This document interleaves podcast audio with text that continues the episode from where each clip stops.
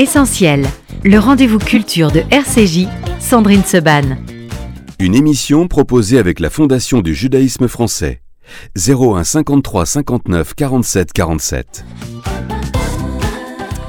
Merci d'être euh, avec nous sur RCJ. Nous allons donc parler euh, ce matin de ce livre, de ce témoignage absolument incroyable et bouleversant qui vient de paraître aux éditions Ballant. Max Goldman, pupille de la Gestapo, Buchenwald, détenu 43 719. C'est aux éditions Ballant. Nous serons dans quelques instants en ligne avec euh, Daniel Hervouet, éditeur aux éditions Ballant. si la magie de la technique fonctionne, et j'y crois, nous sommes en compagnie de Marcel Goldman. Marcel, bonjour. Bonjour. Merci d'être euh, par Zoom avec nous. Et euh, Laurence Goldman. Bonjour Laurence. Bonjour Sandrine. Laurence, on a. Euh, alors j'ai parfois la, chance de vous avoir avec moi pour présenter certaines émissions. Vous présentez aussi Essentiel le mardi. mais là, vous changez de bord et c'est pas facile, j'imagine, parce que, eh bien, on va parler de qui était Max Goldman pour vous? Qui était mon grand-père. C'était votre grand-père. Et pour vous, Marcel Goldman, qui était Max Goldman? C'était mon père. C'était votre père tout simplement. Alors, euh, j'ai évidemment euh, lu ce très bel ouvrage, cet ouvrage d'une force absolument incroyable. Richard Audier vient de nous rejoindre dans les studios. Bonjour Richard directeur général du FIGU et président du centre Simon Wiesenthal. Et j'ai envie de lire, au-delà de ces titres-là, euh, lecteur euh, ô combien euh, assidu, passionné, et, et, comme moi, comme nous tous, Richard, vous avez lu beaucoup, beaucoup sur cette période de l'histoire, beaucoup de témoignages également. mais celui de Max Goldman est particulièrement fort. C'est un témoignage de Buchenwald. Là, je me tourne aussi vers le passionné d'histoire. Ils sont un peu moins courant, entre guillemets, les témoignages de Buchenwald que ceux dans d'autres euh, dans d'autres camps? Ben, euh, Georges Benson dit toujours qu'il y a un effet de halo sur Auschwitz et on pense de la de, tout, tout l'univers de la Shoah, on le voit euh, dans, dans dire dans, dans l'opinion générale autour d'Auschwitz. Mais c'est une erreur majeure parce qu'Auschwitz c'est un camp d'extermination. Euh, avec un camp, de, concentration. Mais la, plus grande partie de la Shoah, euh, c'était 5 millions de personnes à peu près, euh, sont décédées dans d'autres circonstances pour les Juifs. Et Buchenwald est un camp très particulier parce que c'était déjà un camp expérimental, puisqu'il a été créé avant la Shoah, avant la guerre, avant la Seconde Guerre mondiale. Donc c'est un camp d'internement politique avec dès le départ une vision, j'allais dire, une vision de répression très forte. C'est-à-dire mhm. que le, camp de concentration, c'était ça qui avait été créé au départ par le régime nazi, c'était de mettre les opposants politiques ou les déviants. Et donc, euh, euh, l'intérêt du livre de Max Goldman est énorme, puisqu'on va, on va, comprendre en fait ce que, ce que les gens ont du mal à, interpréter encore aujourd'hui, alors qu'on vient de célébrer euh, hier le, le, 81e anniversaire de la rafle du Veldiv. ils ont du mal à comprendre comment la Shoah a eu lieu en fait. Et l'intérêt du livre de Max euh, Goldman et l'intérêt de Buchenwald, c'est d'être dans le, dans le, comment et pas dans le pourquoi. Le mhm. pourquoi n'a aucun intérêt sur l'histoire de la Shoah parce que euh, c'est le crime indicible, infini, etc. Par contre, le comment est essentiel. Et Buchenwald, c'est vraiment ce camp qui, qui, va montrer comment à un moment, on saute d'étape par étape, mhm. euh, d'un côté d'un régime qui est policé à un régime qui devient une dictature qui euh, torturent, enferment, euh, et dans lesquels, et c'est là, euh, j'arrêterai là, mais c'est là où, c'est, le camp de Buchenwald est très intéressant, c'est qu'il se met dans le temple de la culture allemande, à côté de Weimar, la ville de Goethe, etc. Et comment, en fait, tous les gens vont accepter, en fait, de vivre, de laisser faire, de laisser enfermer des opposants, des personnes en situation de, de handicap, des juifs, parce que dès le départ, il y a des juifs. Et c'est ça, comment, d'un seul coup, le processus d'une dictature se met en place dans l'indifférence générale ou la complicité générale. Mhm. Euh, on a Daniel Hervouet qui nous a rejoint, éditeur euh, des éditions Ballant, ancien euh, contrôleur général de l'armée française, ancien officier des forces spéciales et du renseignement français. Bonjour Daniel. Bonjour Sandrine. Merci beaucoup d'être avec nous. J'ai en studio Laurence Goldman, Richard Audier et on a par euh, la magie de la technique euh, Marcel Goldman. Euh, avant qu'on parle avec vous, Daniel, de pourquoi, on parlait de pourquoi, pourquoi vous avez souhaité éditer ce livre et avant qu'on revienne sur le parcours de Max Goldman, j'ai envie de vous demander d'abord, Marcel et Laurence, même question, quel homme était Max Goldman? On va parler de ses années terribles, mais moi j'ai envie de savoir comment il était après ces années terribles. Marcel, peut-être d'abord. Eh bien, si vous voulez, pour, pour un fils, euh, parler de son père, bon, c'est, quelque chose d'assez difficile parce que euh, bon, j'ai, vécu dans, dans son intimité et, et pour moi, bon, ce sont des, sa, sa personne, euh, était une, une, personnalité très, très forte hein, que tout le monde pouvait juger et apprécié. Et à, son retour de déportation, bon, il n'était plus tout à fait l'homme qu'il était auparavant, bien sûr. Il était revenu un peu diminué, mais enfin, il avait quand même, euh, euh, sur le plan physique, il paraissait en tout cas en bonne forme. Et, et sur le plan mental et psychologique, eh bien, c'était c'était l'homme qu'il avait été, c'était toujours l'homme qu'il avait été donc avant la, avant la guerre. Laurence, oui, Marcel. Euh, Laurence Goldman, comment était euh, votre grand-père? Alors, je ne sais pas un témoignage direct puisque je ne l'ai pas connu. Il est mort en 1957, donc euh, une dizaine d'années à peine après son retour du Buchenwald. Il mhm. est mort des suites de sa déportation.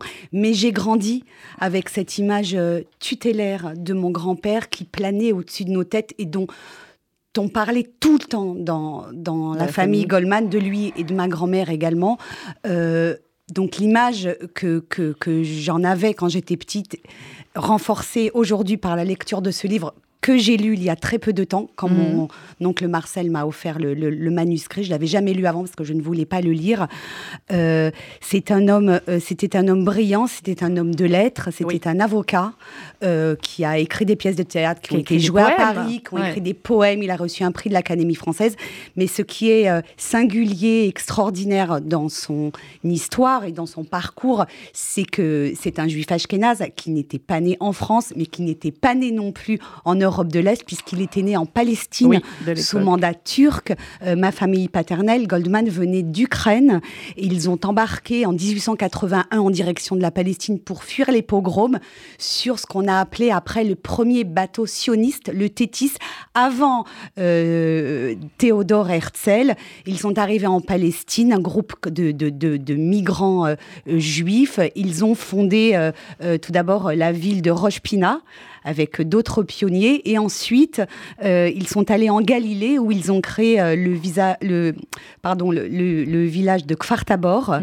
euh, où mon grand-père a grandi quelques années avant, avant de, de quitter Israël. Donc c'est ce parcours. Il, est arrivé il a été étudiant à, oui, il a Beyrouth. étudié à Beyrouth, à l'Alliance. C'est un, ouais, une histoire euh, incroyable. Il a été euh, école à l'Alliance euh, à, à, Beyrouth. Puis il est revenu en, en, Palestine mhm. pendant la guerre de 14. Ensuite, il est venu en France à Legno, où il a étudié. Il a fait des écoles, des études d'avocat, alors que sa langue maternelle était le yiddish. Il était polyglotte. Oui, il était polyglotte, comme beaucoup, beaucoup de, juifs ashkénazes de cette génération. Il parlait... quand, on voit tout le, tout le parcours. il parlait allemand, et ce qui a joué un rôle, très, important euh, pour sa quand survie. il était à ouais. Quand on voit tout le, euh, tout le parcours, après je donnerai la parole à, Daniel. À la fin du livre, il y a les, le repère biographique. On se dit finalement, en un seul homme, il y a euh, toute l'histoire quasiment du peuple juif. Il y a l'Europe de l'Est, il y a la Palestine de l'époque, il y a la France, il y a les aspects les plus terribles de la France, et il y a les aspects magnifiques aussi de la France qu'il a récompensé par le, le, le prix de l'Académie un des prix intégré. Mon oncle Marcel ne me contredira pas. Euh, mes grands-parents étaient comme beaucoup de juifs ashkénazes de leur génération, des grands amoureux de la France, des grands admirateurs de la culture française, euh, puisque mon oncle, euh, mon grand-père, pardon, c'est devenu sa langue d'écriture. Le français, malgré sa nostalgie quand même pour l'Israël de son enfance, c'était des gens extrêmement cultivés qui, sont restés en France d'ailleurs après la Shoah, qui sont qui sont qui n'ont pas quitté le pays. Comme Marcel d'ailleurs. Marcel. Marcel Goldman, qui à l'antenne, c'est un grand grand lettré qui a contribué à créer une des maisons d'édition les plus importantes euh, du judaïsme français avec, euh, avec le Fonds social, avec euh, Ménora et Présence du judaïsme. Ça, c'est Marcel Goldman qui en Présence du judaïsme. Exactement. Daniel Hervouette, euh, ce, on parle de, cet amour de, la culture française. Pour le grand serviteur de l'État que vous avez été et que vous êtes toujours aujourd'hui, Daniel Hervouette, j'imagine que cela a une, une résonance particulière en vous. Cela et évidemment la force euh, de ce manuscrit de Max Goldman. C'est ce qui vous a décidé de, l'éditer? Oui, bien sûr, mais vous savez, je garde le souvenir assez touchant d'un message que j'ai reçu euh, le 8 janvier. Euh, c'est un message euh, non pas anonyme parce qu'il y avait le nom de, Marcel Goldman que je ne connaissais pas du tout. quand j'ai vu Goldman, je me suis dit tiens, je connais déjà quelqu'un qui porte ce nom-là. Et j'ai regardé ce que c'était. C'était une demande de, de, publication, quoi, mais qui était visiblement adressée peut-être à, plusieurs euh, dessinataires. Et euh, il y avait la pièce jointe, le manuscrit. Donc, euh, je me suis plongé dedans et j'ai pas réussi à le quitter, je veux dire, avant d'arriver à la dernière page, parce qu'il y avait tellement de choses, enfin, qui résonnaient en moi et résonnaient dans notre histoire, résonnaient dans l'histoire du peuple juif. Enfin, il y, avait une telle somme, quoi, que immédiatement, bien sûr, j'ai soupçonné Laurence et je l'ai, euh, je lui ai envoyé un message pour lui dire est-ce que c'est quelqu'un de votre famille? Et puis voilà l'affaire a commencé de se nouer jusqu'au moment où j'ai rendu visite à Marcel à Jérusalem. Ah, j'imagine là que la, rencontre a dû être euh, extrêmement, euh, extrêmement émouvante. Marcel Goldman, Comment vous avez eu, vous, connaissance de ce manuscrit euh, de votre père? Comment euh, l'avait-il écrit? Et pourquoi avoir décidé aujourd'hui de le publier? Et après, on va parler évidemment du manuscrit. Bon, ce, manuscrit, je le, connaissais depuis, toujours, enfin, depuis le temps de son écriture.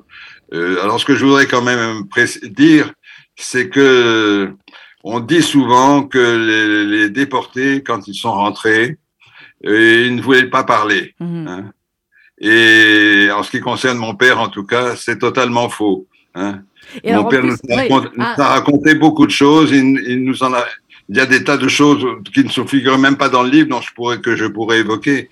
Et, et donc les, les déportés, ils étaient prêts à parler, mais il y avait peu d'oreilles. Euh, qui voulaient les écouter disposé à les écouter. À un moment donné, même, Marcel Goldman, pardon, à un moment donné, même dans le livre, votre père euh, s'énerve en disant qu'il y en a certains qui euh, ont dit sur le moment, on va témoigner, on va raconter, et qui l'ont pas fait euh, après. Ils disent pourquoi, enfin, il dit pourquoi ils l'ont pas fait. Quoi. Eh bien, parce que peu, peu de gens leur posaient, des, leur posaient la question. Hmm. Voilà, si vous voulez, à titre d'exemple, je pourrais citer un, un, fait euh, que, que nous, mon père nous a raconté et qui ne figure pas, qui n'a pas repris dans le livre, je ne sais pas pourquoi, mais ça mérite d'être noté. À l'entrée du camp de Buchenwald, il y avait une niche, et dans cette niche se trouvait l'ancien maire de Weimar, qui était là depuis 1934, et ce, ce, ce maire devait à chaque fois qu'une voiture rentrait ou sortait du camp, sortir de sa niche et aboyer. Alors ça, ça ne figure pas dans le livre. Hmm. Donc ça, ça, ça, évoque bien ce, que ce qu'a laissé entendre la, Richard Audier là tout à l'heure. Le camp existait depuis 1934 et il y a eu, il y a eu beaucoup d'internats. Au départ, bien entendu, essentiellement politiques, éventuellement juifs. Et mais le, camp, effectivement, c'était une institution du, nazisme dès, cette époque. Et, d'ailleurs, à l'entrée du camp, hein, la, porte existe encore aujourd'hui, vous pouvez la, visiter, mais il y, a, sur la porte, c'est pas comme à Auschwitz un grand portique, mais sur mmh. l'entrée du camp, il y a écrit à chacun son dû.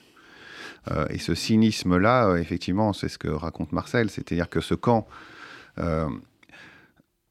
pour, pour, te donner une image, parce que c'est vrai, il y a eu 55 000 morts à, Buchenwald, euh, mais c'est un camp qui a été aussi un camp de transit. On en reparlera mhm. peut-être en, fin d'émission, parce que beaucoup de, déportés euh, des, des camps de Silésie euh, sont passés dans les marches de la mort, dont Simon Wiesenthal, dont on parlait tout à l'heure, qui après est parti à Mauthausen. mais c'est un camp qui a été expérimental tout au long de la Seconde Guerre mondiale mhm. pour faire de la répression et, et notamment parce que l'usine Topf qui a construit les fours crématoires était euh, une usine de chauffage euh, et de matériel de cuisine qui était juste à côté de Weimar, puisque c'était la noblesse euh, allemande. Et c'est eux qui vont mettre au point les, fours crématoires. Parce que la crémation, je le dis souvent, c'est pas un problème, la crémation. Il y a beaucoup de religions font la crémation des corps. Ce qui vient être différent, c'est l'industrialisation de la crémation et de pouvoir mettre voilà, un nombre conséquent par jour avec une telle chaleur pendant des semaines et des, semaines. et, donc cette usine, tranquillement, bah, elle est à côté, elle va expérimenter ça, hein. c'est pratique euh, à Buchenwald. Et en fait, après, ils vont mettre aussi des unités d'armement. Donc mhm. ce camp, il va être, euh, il est essentiel dans l'histoire de, la Shoah, très mal connu. Il y a euh, Olivier Lalieu, qui est un historien, qui a écrit un livre très très important, on en a... On en a parlé aussi avec Daniel Hervoy et Marcel Goldman quand on a préparé enfin, ce, livre, euh, parce qu'il a écrit La France et la résistance, parce que c'est un camp et, c'est pour ça que le fait que Laurence décrivait son grand-père comme quelqu'un de polyglotte a pu s'en sortir, parce que c'est un camp qui a, été avec beaucoup de, de construction autour du, de, regroupements politiques. Donc il y avait notamment, et c'est ce qui est important, c'est que par exemple le Parti communiste était présent, et les Allemands ont essayé de voir comment ils pouvaient faire une forme d'autonomie. C'est comme ça qu'ils ont eu l'idée euh, des capots, des mmh. collaborateurs, euh, des comités de gestion, euh, des camps. Et en fait, si on était un juif indépendant qui était déporté là-dedans, on était de nulle part parce qu'on était mmh. arrêté en tant que juif.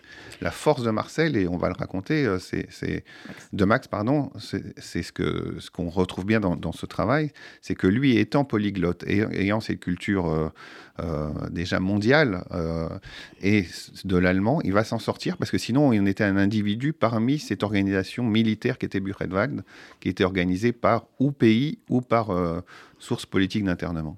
Laurence Goldman, on va revenir au, manuscrit en lui-même. Il y a une préface très intéressante de, Tal, Tal Brutman. votre grand-père est arrêté.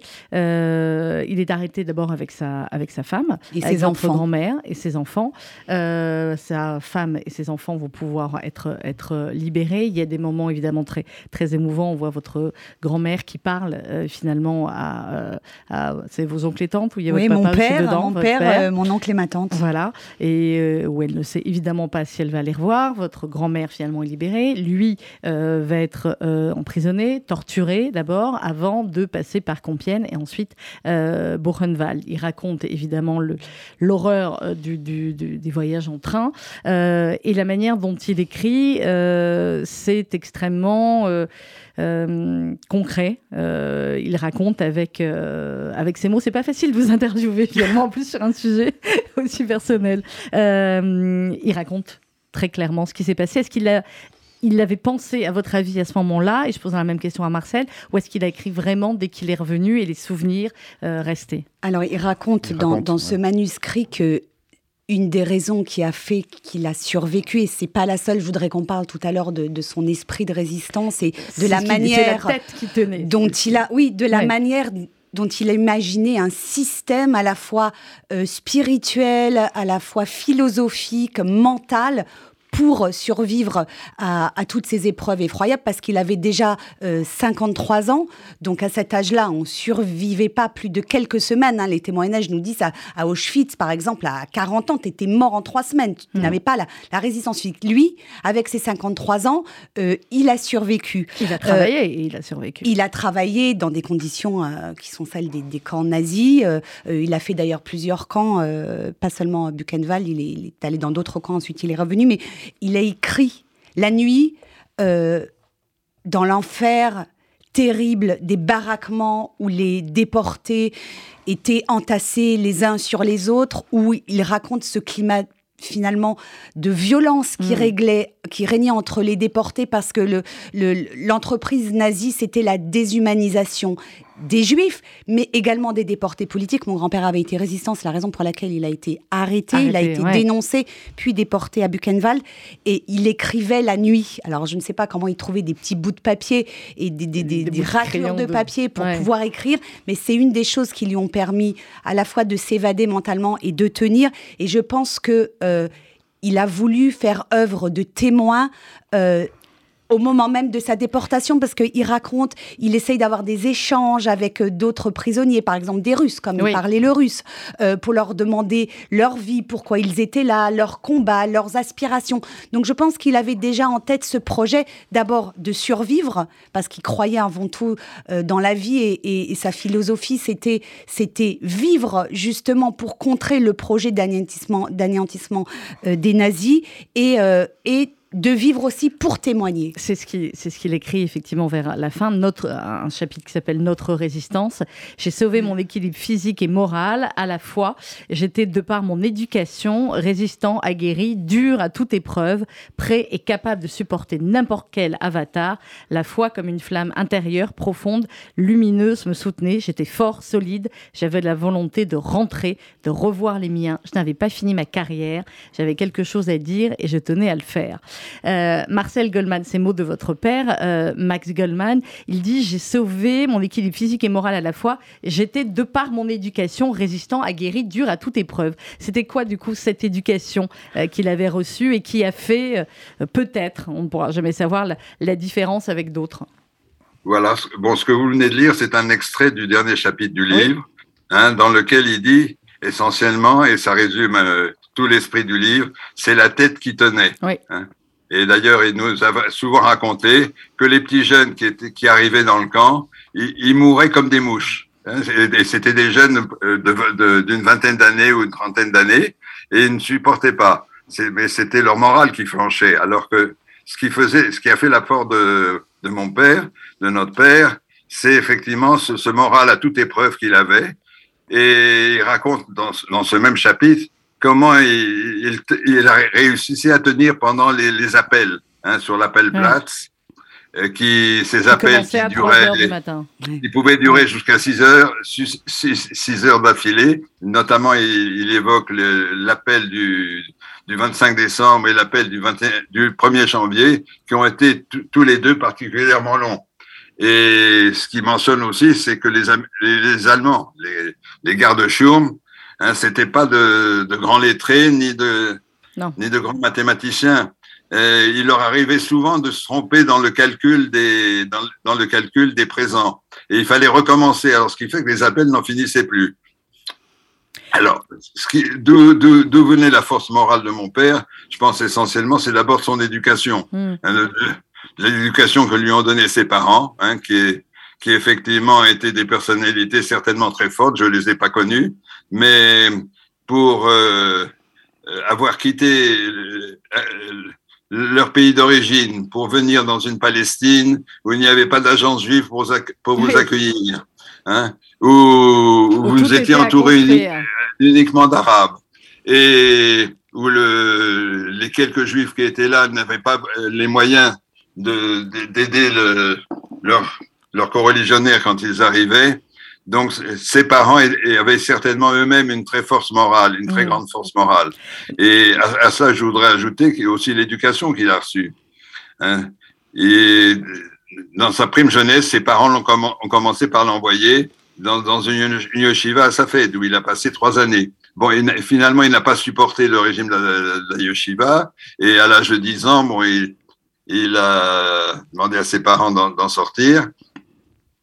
Et après quoi, il a été euh, sélectionné par les émissaires de, de l'Alliance qui cherchaient dans le pays de, de jeunes juifs qui pourraient former et les envoyer ensuite comme instituteurs et professeurs dans les écoles de, l'Alliance disséminées dans, en Afrique du Nord et dans tout le Proche et le Moyen-Orient.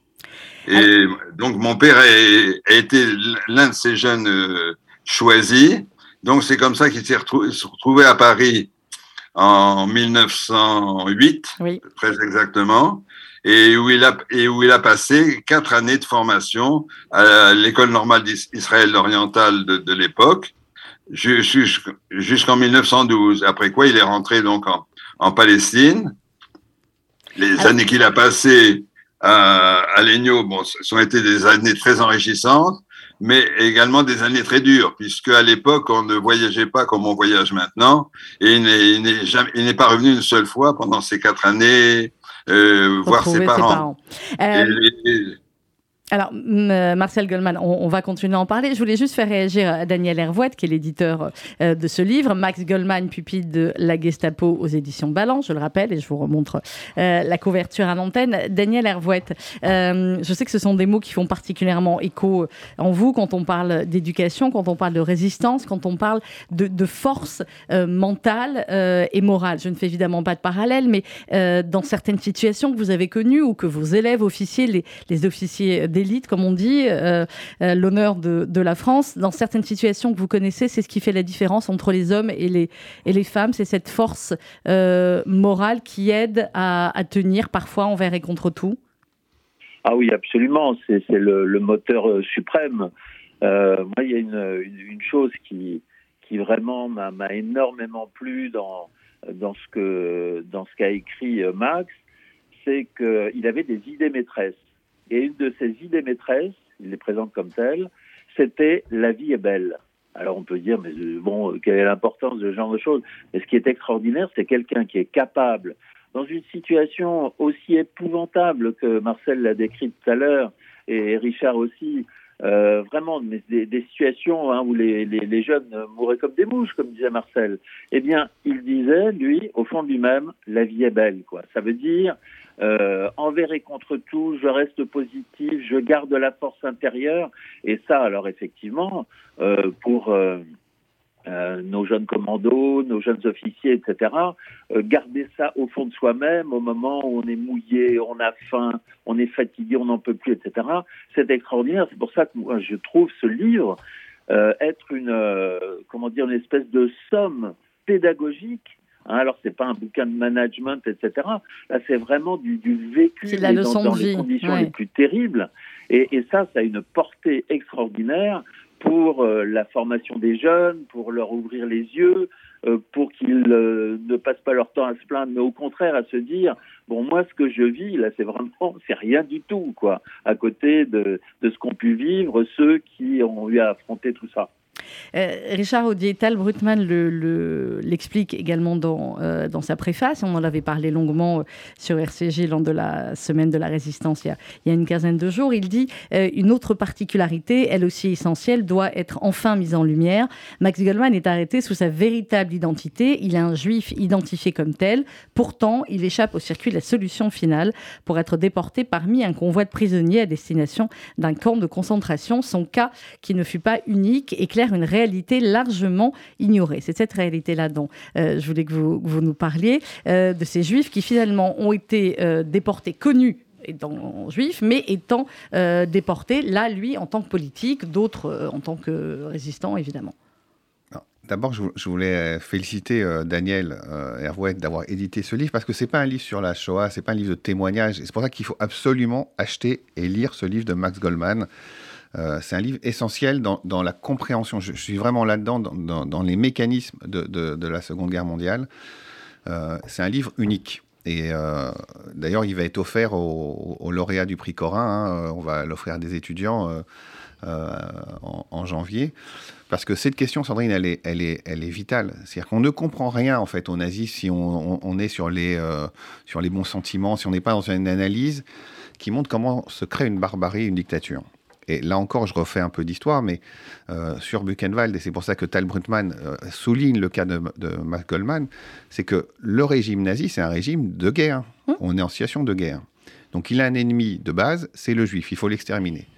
Mais quand on est en conquête de guerre, et euh, Daniel est un militaire hors pair, il le sait bien, on a besoin de renseignements. On a besoin de savoir comment se font les lieux de résistance, où vont être les poches de difficultés, où se mettent les forces militaires. Euh, qui font aussi euh, euh, la propagande politique pour pouvoir résister. Mhm. Et donc les Allemands, de façon très cynique, mais normale, en tant que euh, dictature militaire, va, va, faire la différence entre l'ennemi qu'il faut exterminer et celui pour lequel il faut recourir à des, des, renseignements et essayer d'identifier de, les chaînes. Et Buchenwald est un camp pour ça. Euh, et donc il y a beaucoup de juifs qui vont être déportés. moi, le, mon nom en hébreu, c'est Aaron, c'est mon oncle, qui a exactement le même parcours que Max Goldman. La famille est à Bergen-Belsen, lui dans un mhm. stalag, parce que les résistants vont essayer de comprendre la chaîne. Et on revient. Vous savez, une enquête policière, c'est pas, euh, pas comme à la télé, c'est pas un 52 minutes. Donc pour les nazis, quand il y a quelqu'un qui a la résistance et ils le prennent pour un, élément clé de la résistance politique française, je laisserai Laurence en parler euh, pour, euh, pour Max, mais c'était, il y a une erreur de profil. En tout cas, on ne sait pas exactement pourquoi on le considère aussi fortement. Et, mais si je tant mieux finalement, parce que heureusement. mais à quelques mètres de Max. il y a Léon Blum et Georges Mendel qui mm. sont enfermés à Buchenwald. Et on dit ils étaient dans une villa. Mais là aussi, ils étaient dans une villa à l'extérieur. Voilà, ils étaient dans une villa, mais c'est pas une villa, on n'est pas à Saint-Tropez. Non, non, non, euh, Léon Blum, en trois mois, perd 20 kilos. Hmm. Il est enfermé dans un endroit où il entend la mort jour et nuit, la barbarie nazie jour et nuit. On lui dit pas ce qui se passe, on lui donne aucun élément de, de, de, de, de cette barbarie qui se met en place. Il est avec sa femme dans la villa et un, et un témoin de Jéhovah, ils sont quatre, mais c'est pas du tout une villa. Vraiment, il n'y a rien de ça, ni pour l'alimentation, ni rien. 20 kilos, Léon Blum. Donc Léon Blum est quand même le, symbole du socialisme, le symbole du juif, le symbole de la France. Il est résistant, on le garde pour avoir des informations. Mais je vous et également comme monnaie d'échange, je crois. Oui, comme monnaie d'échange. Et là, jour pour jour, jour pour jour, euh, il y a 81 ans, hein, en 44, jour pour jour, euh, Georges Mandel va être pris par les Allemands, et il va être offert à la Gestapo, euh, puis donné à la milice française, et il va être abattu. Euh, de cette villa de Buchenwald. Et quand Léon Blum voit ça, euh, il pense que c'est aussi sa fin. Donc pour les Allemands, pourquoi on garde des Max Goldman, etc., c'est qu'on a, on a besoin de comprendre et revenir sur des lieux d'arrestation, comprendre les mécanismes. Et donc, euh, Max va être pris, et on le voit bien dans le livre, et c'est pour ça, sa force morale, elle est là aussi, c'est que Max, là aussi, comme Simon Wiesenthal, c'est des gens qui, quand ils sont arrêtés, ils se disent, OK, je suis arrêté, je suis dans une situation de... de ils analysent ce qui. ils analysent. il y a Jean Amery qui est comme ça aussi, un grand résistant qui va écrire qui, euh, sur, sur les tortures allemandes. Ils disent il faut que j'en fasse quelque chose, à la fois pour me sauvegarder moi. Mmh. Et pour le futur. Et, pour le futur. Mmh. Et parce qu'il est résistant. C'est ça, c'est sa mode de vie. Il a cette résistance dans la tête. Il écrit, il écrit des cartes postales. Il a cette capacité-là. Et lui, il dit il faut que j'en fasse quelque chose de ça. Donc, il va chercher à comprendre les mécanismes. Et. Euh, Simon Wiesenthal, lui, avec ses copains, ils se sont dit dès le départ des arrestations, on doit connaître les noms et les, fonctionnements des gens qui nous arrêtent. Celui qui va survivre pourra avoir des témoignages. Ben, Max Goldman, c'est pour ça qu'il est essentiel dans l'histoire de, de la Shoah. Il faut lire ce livre c'est qu'il a la même démarche. Il dit il mhm. faut qu'on comprenne ce qui se passe. Et lui, il a ce côté intellectuel qui est fascinant à la lecture du livre. Et c'est pas un livre euh, larmoyant. Enfin, c'est pas le sujet. Non, c'est un livre. C'est un présence du Christ, comme le disait euh, Marcel Goldman. C'est-à-dire qu'on est voilà, je suis présent, je vis ce moment et je vais en faire un témoignage. Et j'essaye de comprendre aussi euh, ce que je vis et je pense que ça aussi c'est un élément essentiel de sa survie, c'est qu'il est toujours, il se met en retrait par rapport aux autres, même s'il était très inclus puisqu'il a été très solidaire euh, vis-à-vis de ses co-déportés. Il s'est fait un ami d'ailleurs, euh, Nicolas, Nicolas qu'il a, qu'il a gardé après la guerre et, et mon père me racontait en parlant de Monsieur Nicolas, qui était un paysan normand, euh, il, il, disait de lui mon frère. Euh, il le raconte effectivement dans, le, dans son manuscrit. Et euh, à la fois, il y a ces moments de solidarité avec Nicolas et avec d'autres. Et il y a des moments aussi où, en raison de la déshumanisation, effectivement, c'est les, les, bagarres pour une miette de pain, pour un tout petit peu de sans foi ni loi, pour sans foi ni loi. C'est ce qu'il dit. Et lui, il essaye de, voilà, au milieu de tout ça, de garder, de garder son humanité. Marcel euh, Goldman, question un, peu plus personnelle. Quand vous, vous avez lu ce manuscrit euh, de votre père, vous aviez quel âge et quel rôle ça a joué dans, euh, dans votre vie et dans ensuite la, vie finalement de toute la famille? Je poserai la même question à Laurence. Bon, ben, c'est un manuscrit qu'on a trouvé après la mort de mon père, hein, qui, se trouvait donc dans les, dans les papiers qu'on a pu ramasser dans, dans, son bureau. Et il vous l'avait dit qu'il avait écrit un manuscrit Il vous l'avait dit qu'il avait écrit un manuscrit ou pas? Euh, non, non, non, il ne nous en avait pas parlé. Il nous parlait souvent de, son, de sa vie au camp et de son expérience concentrationnaire, mais il ne nous, parlait pas, il nous a pas parlé de son, son manuscrit. Et donc, on l'a retrouvé après sa mort. Et donc, ce manuscrit est resté là dans, la famille. Et ce manuscrit n'était pas totalement achevé. Hein. Parce que comment est-ce que mon père travaillait en tant, en, tant qu'écrivain? Il, dictait à sa secrétaire mm-hmm. et, ensuite il, corrigeait et rajoutait des choses un peu comme euh, les manuscrits de Marcel Proust, si je puis dire. Il y a beaucoup de, de parenthèses et de, de bulles euh, dans le manuscrit d'origine. Donc c'est ce, ce manuscrit que nous avions en main et la, la, la, première chose qui a été faite, c'était de, de, de, photocopier ce, ce, manuscrit et puis d'en donner un exemplaire à chacun des membres de la famille. Oui. Et, voilà. Et ce n'est que, que, plus tard, donc euh, une fois, alors que j'étais déjà installé à Jérusalem, que j'ai pris, pris, la décision et j'ai eu la chance de rencontrer quelqu'un qui m'a permis de, de, mettre euh, ma décision à l'exécution et qui, et qui m'a permis donc de, mettre, de mettre, m'a aidé à mettre, à mettre en forme le, manuscrit. Le manuscrit. Daniel. oui. faire retaper, puis ensuite, bon, mise en forme. Donc, c'est cette, cette, cette, version mise en forme que Daniel Hervouet a reçue et, mhm. et, que j'avais envoyée à d'autres éditeurs, bien sûr. Mais c'est Daniel qui a su euh, saisir l'importance et, ça ne nous étonne pas. Euh, Laurence, un mot sur euh, la manière dont vous aussi, vous avez lu finalement ce, ce manuscrit? Alors, je ne l'ai pas lu pendant mon enfance, ma jeunesse. Euh, je savais qu'il existait, je connaissais l'histoire, mais j'ai envie de vous dire, je pensais, je croyais que je connaissais l'histoire parce qu'on l'a raconté beaucoup, euh, mais euh, en réalité, lorsque mon oncle m'a offert cette fameuse version réécrite au mois de décembre, c'est là que je l'ai lu et je me suis aperçue que je ne connaissais pas l'histoire de mon grand-père et j'ai découvert à travers ce livre quel homme extraordinaire il a été. Euh, donc je l'ai lu, je l'ai lu récemment, euh, il, y a, il y a à peine euh, à peine huit mois.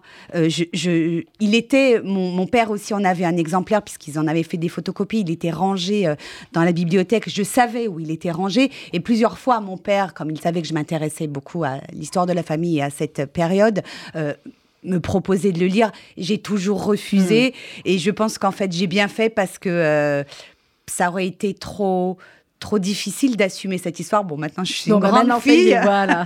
je l'ai lu, mais j'avoue que quand je l'ai lu euh, un dimanche après-midi, après que mon oncle me l'ait offert, euh, je me suis assise, je l'ai lu et après, j'ai été hantée, j'en avais parlé à Richard, j'ai été hantée pendant plusieurs jours et plusieurs nuits par, par ce texte. ça, on peut, le, on peut le comprendre. Daniel Hervouette, euh, Max Goldman, pupille de la Gestapo, Buchenwald, détenu 43 719, qui vient donc de paraître aux éditions euh, Ballant. Euh, j'imagine que dans un parcours d'éditeur, Daniel, ce ne sont pas des livres comme les autres?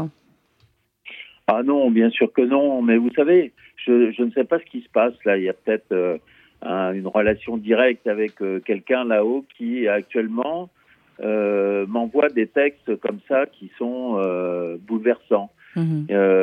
Celui-ci, bien sûr, m'a complètement percuté, hein, parce que bah, j'y ai vu la démonstration de ce que c'est véritablement le totalitarisme. Hein, et je rejoins tout à fait ce que disait Richard tout à l'heure hein, sur le, le toutes ces petites choses de la vie, toutes les petites contraintes, toutes les violences, hein, tous les ces vocabulaires qui recomposent complètement le langage pour euh, utiliser des termes complètement aberrants pour raconter des choses qui euh, sont présentées comme joyeuses, il faut travailler dans la joie, etc. Vous voyez et c'est complètement hallucinant. Et là, on voit le mécanisme effectivement du, du totalitarisme. Et euh, c'est la raison pour laquelle moi j'ai vraiment considéré que là c'était euh, euh, c'était une, une mine, une mine à la fois euh, pédagogique, intellectuelle, politique. Il y a tellement de choses dans, dans ce livre-là qu'on peut le décortiquer à l'infini et même à la limite en termes de comment dire de, de, de renforcement de sa résilience personnelle dans la vie, même indépendamment de se trouver dans un régime totalitaire, etc. Vous voyez ce qui est euh, aussi, alors c'est juste deux petites lignes, mais je voulais vous faire revenir Richard Audier là-dessus, c'est aussi la manière dont finalement, euh, à l'intérieur des camps, ils pouvaient avoir des informations ou pas. Il y avait ceux qui arrivaient effectivement, et à un moment donné, il y a, un échange comme ça, euh, qu'est-ce qui se passe à l'extérieur? Il dit, bah, la guerre continue, ah oui, la, guerre continue. mais à, l'approche du débarquement, il y a d'autres informations qui arrivent. Finalement, comment est-ce qu'ils arrivaient à l'intérieur du camp à avoir un peu d'informations qui, en tout cas sur les, les dernières années, les derniers mois, pouvaient leur donner un petit peu plus d'espoir Alors Buchenwald est un camp qui était assez bien formé de l'intérieur, euh, mais qu'une information peu partagée, notamment mhm. parce qu'il y avait ce réseau de communistes très fort à l'intérieur du camp et qui avait, euh, on le rappelle, hein, euh, quand, quand la guerre commence, l'Allemagne est alliée de l'Union soviétique. Donc le pacte germano-soviétique est en place. Et donc il y a une structure, ils, connaissent les hommes des deux côtés de, dire, de, de la barbarie. Et quand en fait euh, le, pacte cède et que les, nazis envahissent euh, l'Union soviétique, euh, il y a déjà une organisation assez forte de, de, résistance à l'intérieur des camps.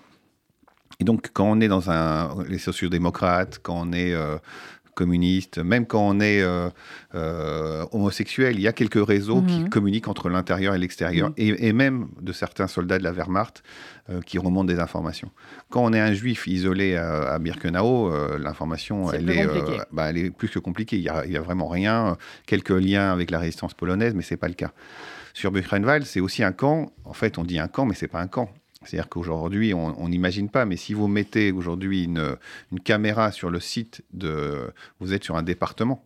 Hein, puisqu'il y avait des usines partout, donc euh, des il y avait des sous-camps, des, euh, camps qui faisaient pour de l'armement, des camps qui faisaient pour de la chimie, mm. euh, toutes les entreprises salopards qui ont collaboré et qu'on a, on a parlé récemment ici, qui ont, qui ont sali aussi la mémoire industrielle et utilisé du travail d'esclaves. Euh, elles étaient là. Donc euh, il y a une porosité très forte parce qu'il y a euh, des fermiers, des industriels, donc ça parle et ça, ça échange beaucoup. Mais il faut savoir, quand vous regardez ce, livre de, de Buchenwald, on est 44, hein, vous parliez du débarquement, mais le 6 juin 44, je vous le disais tout à l'heure, Georges Mandel, lui, va être pris par la Gestapo et envoyé aux milices françaises fin, enfin début juillet 44. Donc euh, le débarquement pour nous en Normandie le 6 juin 44, dans les camps, on ne sait pas ce que c'est le débarquement. Même si on en parle, on visualise pas encore la fin.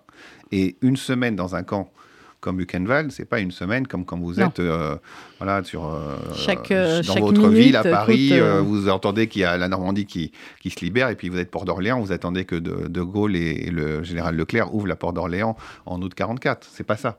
Hein, on est dans une situation où chaque minute, Marcel parlait des, de l'appel, euh, chaque appel, euh, deux fois par jour, vous, craignez pour votre vie. Donc on n'est pas du tout la même il chose. Le dit, hein. il y a un moment où il dit, je vais, retrouver la page, il dit, cette fois-là, j'étais sûr que j'allais, euh, j'allais y rester ce jour-là, je crois que c'est au mois de mars, mm. à la page 70, il dit là... Et, juste pour terminer sur ce camp qui est si particulier, puisqu'il a, il a presque 10 ans d'âge quand Marcel arrive. Mm. Et alors, une autre particularité de, de, ce camp et, du caractère euh, complètement fou et machiavélique euh, des nazis, euh, les, euh, les déportés à l'intérieur de, Buchenwald avaient la possibilité d'abord de recevoir des colis de nourriture ou de leur famille ou de la Croix-Rouge, qui n'était absolument pas le cas de mon grand-père, puisque euh, ma grand-mère étant cachée sous un faux nom avec ses enfants, elle était dans l'impossibilité, bien sûr, de lui envoyer quoi que ce soit. Mais il avait la possibilité, et ça c'est incroyable de voir ça aujourd'hui, d'écrire des lettres à ma grand-mère en allemand qui sont arrivés alors aux adresses euh, qu'il avait. Donc l'adresse de Perpignan où ils ont été arrêtés mais elle avait fui l'a envoyé mm. aussi dans leur première maison de campagne. Et ce que ce qui est incroyable elles sont reproduites à la fin c'est que euh, Frau Goldman Perpignan avec le timbre allemand à l'effigie de Adolf Hitler, donc c'est pour dire le, le la absurdité euh, dantesque de, de, ce système. Et d'ailleurs, on, félicite, on félicite l'éditeur. Il aurait pu faire un choix économique de ne pas publier toutes ces archives manuscrites. Elles sont essentielles. C'est pour ça que je dis, c'est pas du tout un livre, euh, quand on dit un livre sur la Shoah, témoignage, c'est pas ça. C'est un travail d'édition euh, de, Marcel, des écrits de son père, et de Daniel avec l'éditeur remarquable qu'il faut avoir dans sa bibliothèque, vraiment, et le lire. il nous reste une, à peine une dizaine de minutes. Je voulais qu'on parle des Baudot. Euh, Marcel Goldman, vous êtes appelé pendant quelque temps Marcel Baudot. Euh, Oui, effectivement. Alors, quand euh, les Allemands sont venus euh, arrêter mon père, en fait, c'est toute la famille qui voulait embarquer. Hein. Ça se passait un 8 janvier et y a, on, a vu, euh, on fait éruption dans, dans l'appartement où nous étions. Ah, huit, huit colosses, là, et avec un chef, bien sûr. Et il y avait notamment un, Espagnol, on se demande ce que cet Espagnol faisait là. Et ils sont venus arrêter, au départ, ils voulaient arrêter toute la famille. Et, notre mère nous a tous habillés, pensant que nous, nous irions dans un camp. On savait peu de choses, mais il y a quand même des, des, des informations qui circulaient. Et on savait en tout cas que là où on, on, on aurait été, été, emmené, ça n'était pas bon, de toute mmh. façon. Et finalement, au moment du départ, ils ont embarqué uniquement mon père et ma mère. Et dans, et dans la soirée, ils ont libéré euh, ma, mère et n'ont gardé que mon père. Alors le prétexte de, de l'arrestation, c'était que mon père aurait été l'ancien secrétaire de Paul, Reynaud. Et pourquoi l'ancien secrétaire de Paul Reynaud les intéressait particulièrement? Parce que il, s'imaginait que euh, il y avait un trésor, un des trésors de la République dont Paul Reynaud avait la clé, et il pensait que mon père aurait pu avoir des informations sur ce prétendu trésor. En tout cas, c'est sur ce prétexte-là qu'il est, que, que, mon, père a été, mon père a été arrêté. Alors, nous, nous, finalement, ils nous ont pas, n'ont pas embarqué toute la famille. Mhm. Nous sommes restés avec, avec l'interdiction de quitter Perpignan. Alors, c'est à ce moment-là que ma mère a, a cherché les moyens de, de, quitter, de quitter la ville. Et il se trouve que mon meilleur ami au collège de, de Perpignan, là, j'étais à l'époque en septième, euh, euh, s'appelait, était un certain Jean-Claude Baudot. Mhm. Donc, nous étions très liés. Et donc, ma mère a parlé à, à, Madame Baudot. À Madame Baudot de, de, de, de, la situation dans laquelle nous, nous, étions. Et très spontanément, elle, a dit, bon, il faut que vous quittiez Perpignan, mais vous ne pouvez pas quitter la ville sous votre nom. Donc, nous allons vous donner, vous, vous donner nos papiers. Et c'est comme ça que les, Madame Goldman et ses trois enfants se, se sont appelés Baudot. Baudot. Madame Goldman est devenue... Marie-Thérèse Baudot, vous, vous êtes D'ailleurs, j'ai publié, j'ai publié dans le, dans le livre en annexe la, la carte, la carte d'identité de, de ma mère au nom de Baudot. Ce qui est, ce qui est incroyable, euh, effectivement. je, veux dire qu'on a, on a, dans la famille, on a une grande reconnaissance pour la famille Baudot. Et dans le survivant est toujours cet ami-là que, euh, Jean-Claude, qui mhm. était avec moi donc en septième au, lycée Arago, au collège Arago de Perpignan. Vous êtes toujours en contact avec lui? Nous sommes toujours en contact, voilà, voilà, on se voit.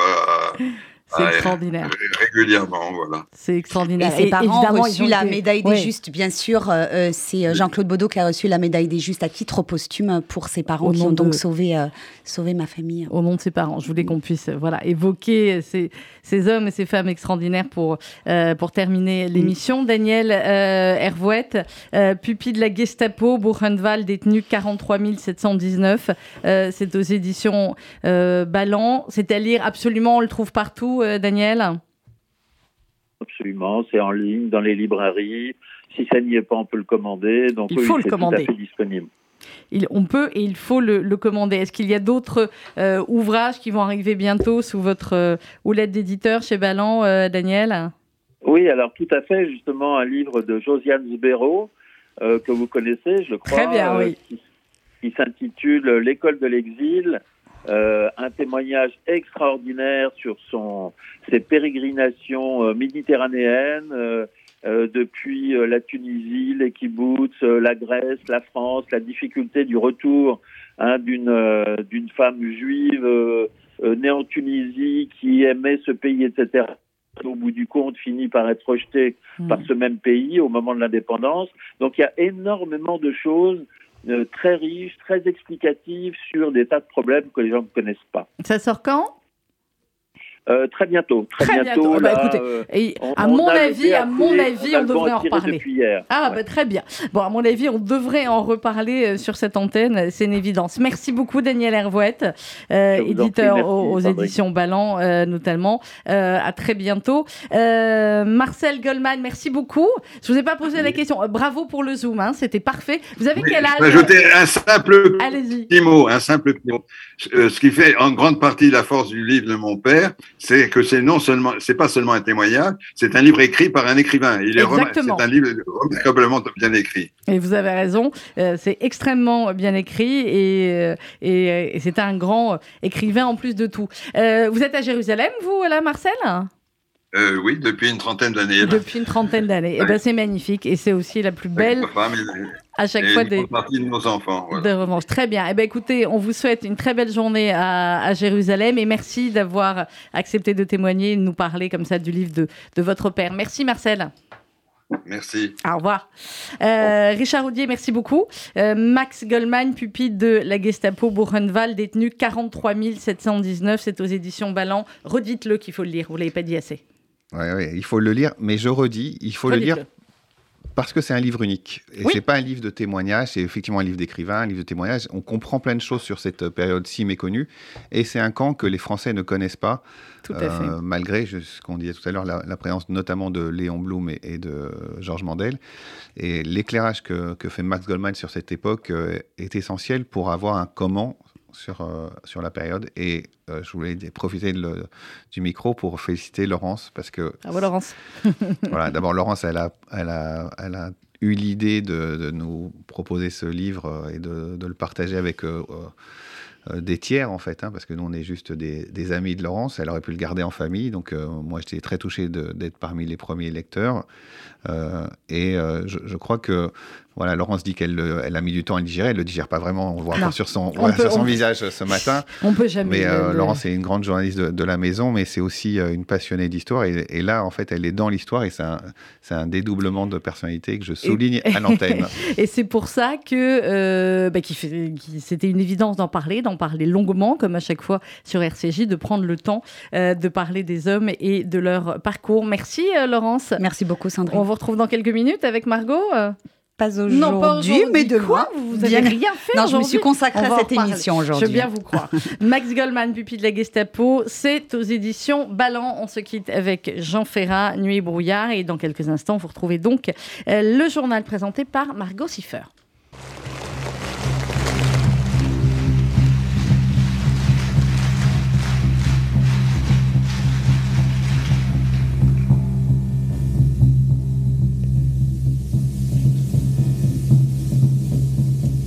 Ils étaient vingt et cent, ils étaient des milliers, nous aimaient tremblants en ces wagons plombés, qui déchiraient la nuit de leurs ongles battants.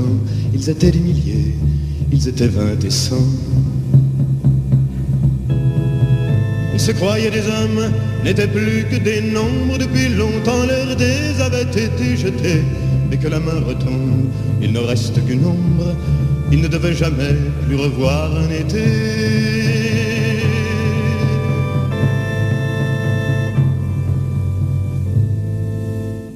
La fuite monotone et sans hâte du temps, survivre encore un jour, une heure, obstinément, combien de tours de roue, d'arrêt et de départ qui n'en finissent pas.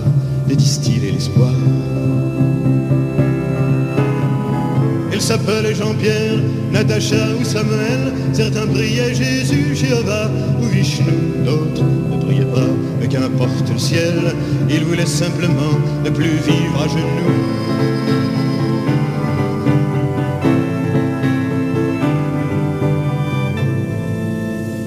Ils n'arrivaient pas tous à la fin du voyage. Ceux qui sont revenus peuvent-ils être heureux? Ils essaient d'oublier, étonnés qu'à leur âge, les veines de leurs bras soient devenues si bleues.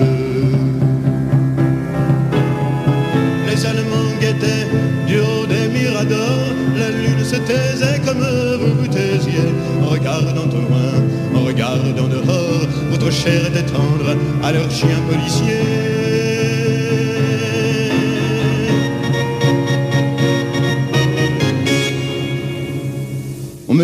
À présent que ces mots n'ont plus goût qu'il vaut mieux ne chanter que des chansons d'amour, que le sang sèche vite en entrant dans l'histoire, et qu'il ne sert à rien de prendre une guitare.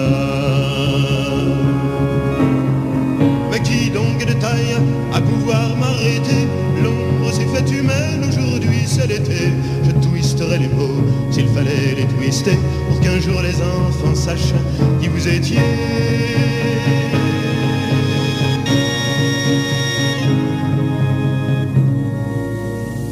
Vous étiez un dessin, vous étiez des milliers, et maigres, tremblants dans ces wagons plombés, qui déchiriez